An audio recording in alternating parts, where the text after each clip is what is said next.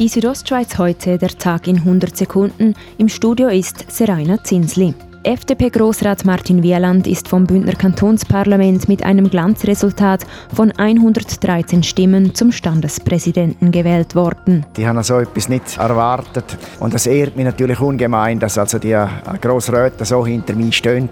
Der Terminser ist während eines Jahres der höchste Bündner und führt die Sessionen des Kantonsparlaments.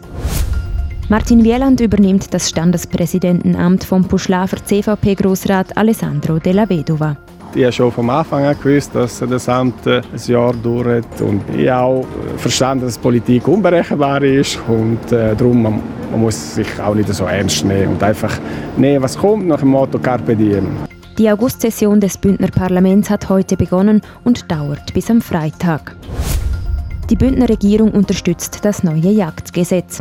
Wie sie in einer Mitteilung schreibt, bietet dieses eine pragmatische Lösung für den Umgang mit dem Wolf. Das Gesetz würde es den Kantonen erlauben, den Wolf eigenständiger zu regulieren.